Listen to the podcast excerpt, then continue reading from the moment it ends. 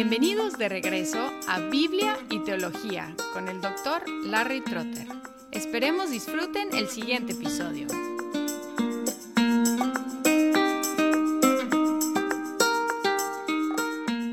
Hola y bienvenidos de nuevo a Biblia y Teología. Estamos en una serie sobre los salmos y estamos escogiendo algunos salmos representativos. En el episodio anterior vimos un salmo sapiencial de sabiduría, el Salmo 1.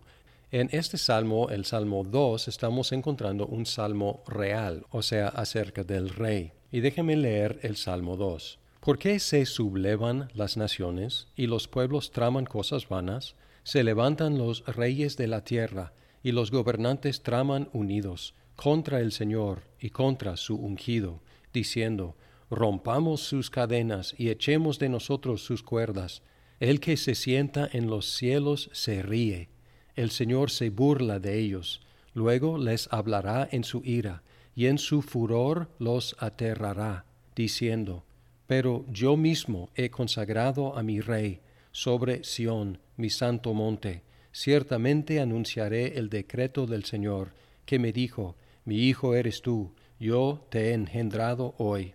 Pídeme, y te daré las naciones como herencia tuya, y como posesión tuya los confines de la tierra. Tú los quebrantarás con vara de hierro, los desmenuzarás como vaso de alfarero. Ahora pues, oh reyes, mostrad discernimiento, recibid amonestación, oh jueces de la tierra, adorad al Señor con reverencia y alegraos con temblor, honrad al Hijo, para que no se enoje y perezcáis en el camino pues puede inflamarse de repente su ira, cuán bienaventurados son todos los que en él se refugian. Este salmo utiliza dos de las técnicas poéticas de la poesía hebrea que vimos en el Salmo 1. Primero, el paralelismo sinónimo. Este paralelismo se ve en casi todos los versículos que tienen dos líneas que se refuerzan entre sí el primer versículo, ¿por qué se sublevan las naciones y los pueblos traman cosas vanas? Ideas similares que se refuerzan y que se explican. Versículo 2, se levantan los reyes de la tierra y los gobernantes traman unidos. Similares ideas que se refuerzan y se explican. Luego 3, rompamos sus cadenas y echemos de nosotros sus cuerdas.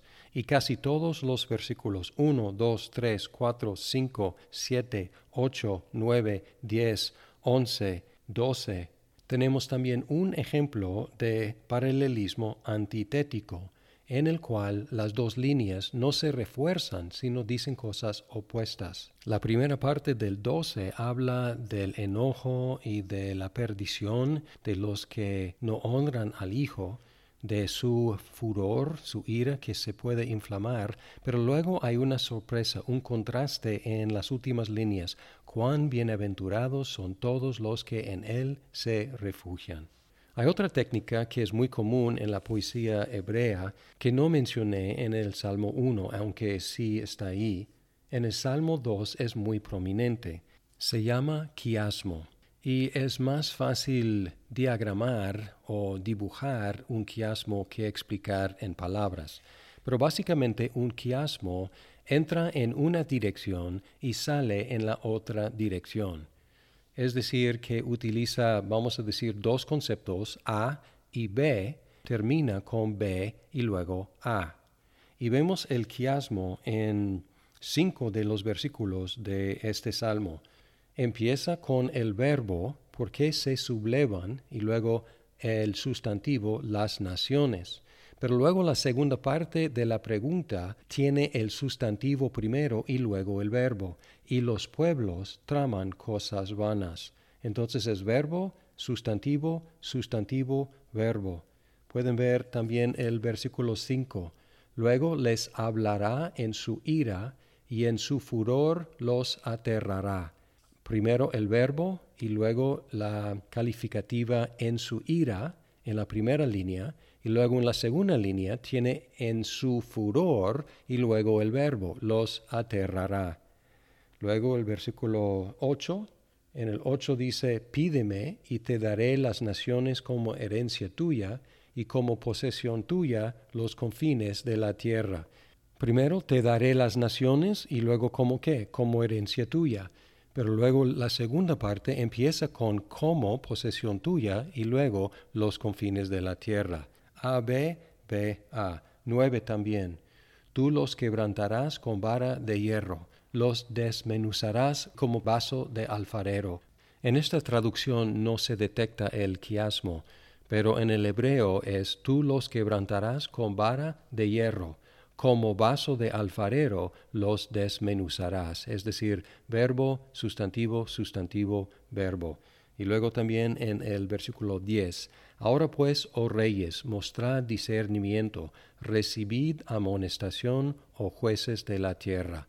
Tenemos primero a quién está dirigido, oh reyes, y luego la instrucción, mostrad discernimiento, a, B, pero luego en la segunda parte tenemos la instrucción primero, recibid amonestación, y luego a quién está dirigido, oh jueces de la tierra. B, A. Este salmo es un salmo dramático que tiene cuatro movimientos y cuatro voces hablando. Primero, en los versículos 1 al 3, tenemos las naciones y los dirigentes de las naciones hablan hablando rebelión contra Dios y contra su rey. Y luego, los versículos 4 al 6, Dios se burla, se ríe de la rebelión de las naciones y anuncia la instalación, la entronización de su rey. Luego, ese rey, entronizado por Dios, habla y afirma los decretos de Dios acerca de él, los versículos 7 al 9. Y luego el autor del Salmo concluye en los versículos 10 al 12, dirigiéndose a los líderes rebeldes e instándolos a someterse a Dios. El mensaje de este Salmo es muy claro. La rebelión contra Dios y contra su rey terminará en desastre. Sin embargo, este salmo tiene una conclusión sorprendente, con una idea que es nueva en el salmo. Las naciones pueden encontrar su felicidad por medio de refugiarse en este Hijo que es el Rey instalado por Dios. En algunos arreglos de los salmos, el Salmo 1 y 2 son considerados un solo salmo, porque el Salmo 1 empieza con la idea de bienaventuranza o felicidad y el Salmo 2 termina con esta misma idea. Déjeme leer Salmo 1.1. Cuán bienaventurado es el hombre que no anda en el consejo de los impíos, ni se detiene en el camino de los pecadores, ni se sienta en la silla de los escarnecedores. Y luego concluye el Salmo 2, cuán bienaventurados son todos los que en él se refugian. Este salmo, con toda razón, se llama un salmo mesiánico. Pero en un sentido, como hemos visto, todos los salmos y todo el Antiguo Testamento es mesiánico. Este salmo es muy explícitamente mesiánico porque menciona al Mesías en el versículo 2. Se levantan los reyes de la tierra y los gobernantes traman unidos contra el Señor y contra su ungido. Explícitamente ungido el Mesías, el Cristo. Y además de esta mención explícita, tenemos una gran ventaja en la interpretación de este salmo, especialmente la interpretación en su cumplimiento en Cristo, porque tenemos siete referencias a este salmo en el Nuevo Testamento. Vamos a repasar estas siete citas de este salmo en el Nuevo Testamento. Uno está en Hechos capítulo 4, versículos 23 al 28. El salmo en sí se cita en los versículos 25 y 26 y la interpretación está en el 27, porque en verdad en esta ciudad se unieron tanto Herodes como Poncio Pilato juntamente con los gentiles y los pueblos de Israel contra tu santo siervo Jesús, a quien tú ungiste, para hacer cuanto tu mano y tu propósito habían predestinado que sucediera. Y aquí vemos que Herodes Pilato y los romanos y los judíos juegan los papeles de las naciones en unión contra Dios y contra su ungido. Pero aquí enfatiza que Dios soberanamente cumplió su plan no solamente a pesar de las acciones de ellos, sino por medio de este complot de los líderes y las naciones. Y de hecho, esto puede ser un consuelo para nosotros. Estamos viviendo en un mundo afligido por una pandemia y nos ha cambiado la vida. Parece que las cosas están fuera de control. Pero este hecho de que la muerte de Jesús en manos de las naciones y los líderes de los judíos y políticos romanos cumplió el plan de Dios nos debe recordar y nos debe confortar cuando el mundo parece estar fuera de control o cuando nuestras vidas parecen estar fuera de control, porque nos recuerda de que todos los detalles están bajo el control de Dios y su ungido. Otras citas en el Nuevo Testamento del Salmo 2 se enfocan en la declaración de que su ungido es también su hijo. En el Salmo encontramos que el ungido, el rey y el hijo son la misma persona. Y en Hechos capítulo 13, versículos 28 al 33, Dios cumplió esta proclamación de que el Cristo es su Hijo, levantándolo de entre los muertos. El versículo 32 dice, y nosotros os anunciamos la buena nueva de que la promesa hecha a los padres, Dios la ha cumplido a nuestros hijos al resucitar a Jesús, como también está escrito en el Salmo segundo, Hijo mío eres tú, yo te he engendrado hoy. Y en el bautismo y en la transfiguración de Jesús, Dios lo declaró su Hijo. Pero su muerte aparentemente puso en duda este hecho, pero la resurrección es la reafirmación de que Jesús es el Hijo de Dios y la ratificación divina de toda su obra salvadora. En Hebreos capítulo 1, los primeros cinco versículos, la declaración de que Jesús es el Hijo de Dios enfatiza también su superioridad sobre todos los otros seres en esta sección especialmente sobre los ángeles, porque en el 5 pregunta, ¿por qué a cuál de los ángeles dijo Dios jamás, Hijo mío eres tú, yo te he engendrado hoy? También en Hebreos capítulo 5, versículos 5 y 6, esta declaración de que Jesús es el Hijo de Dios enfatiza que Dios lo escogió para ser sumo sacerdote y ofrecerse por nuestros pecados. Dice, de la misma manera, Cristo no se glorificó a sí mismo para hacerse sumo sacerdote, sino que lo glorificó el que le dijo, Hijo mío eres tú, yo te he engendrado hoy. En estas tres citas enfatiza que Jesús es el Hijo de Dios, proclamado así en su resurrección, en su superioridad sobre todos los otros seres y en su función como sumo sacerdote ofreciéndose a sí mismo. Las demás citas están en el libro de Apocalipsis.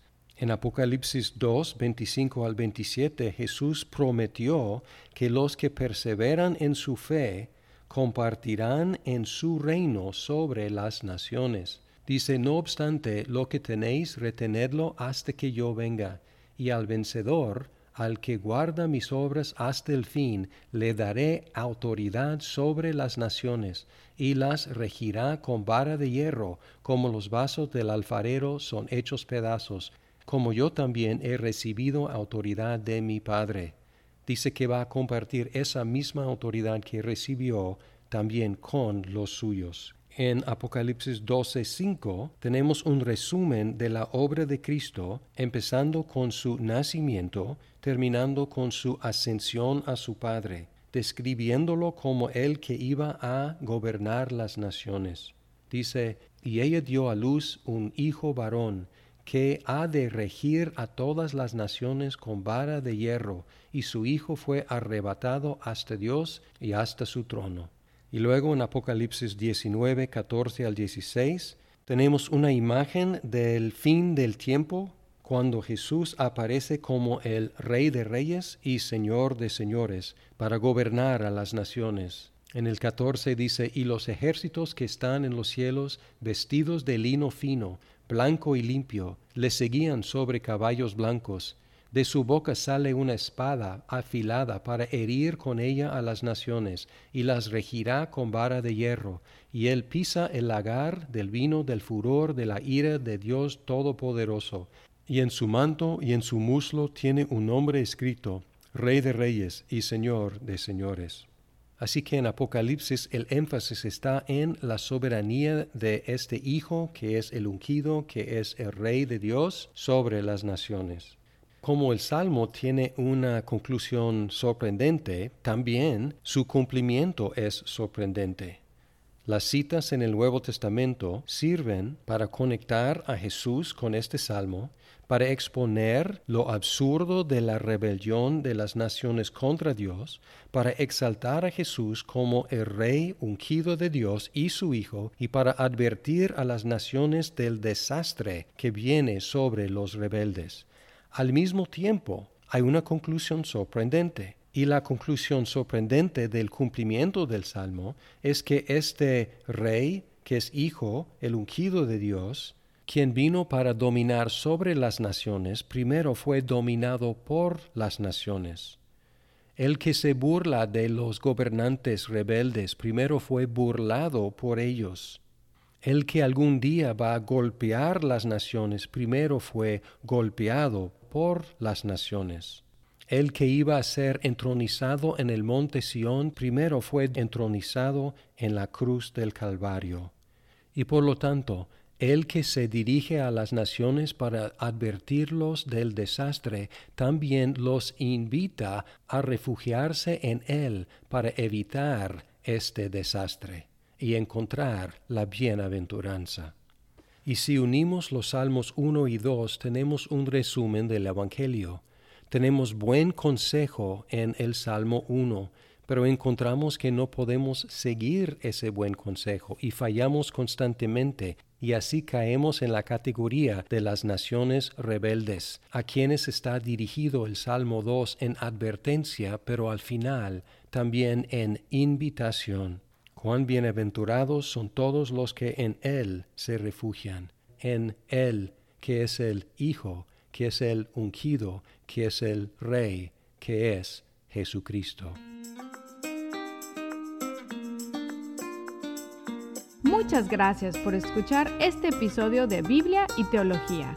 Esperamos que el programa sea de provecho para su vida. Hasta pronto.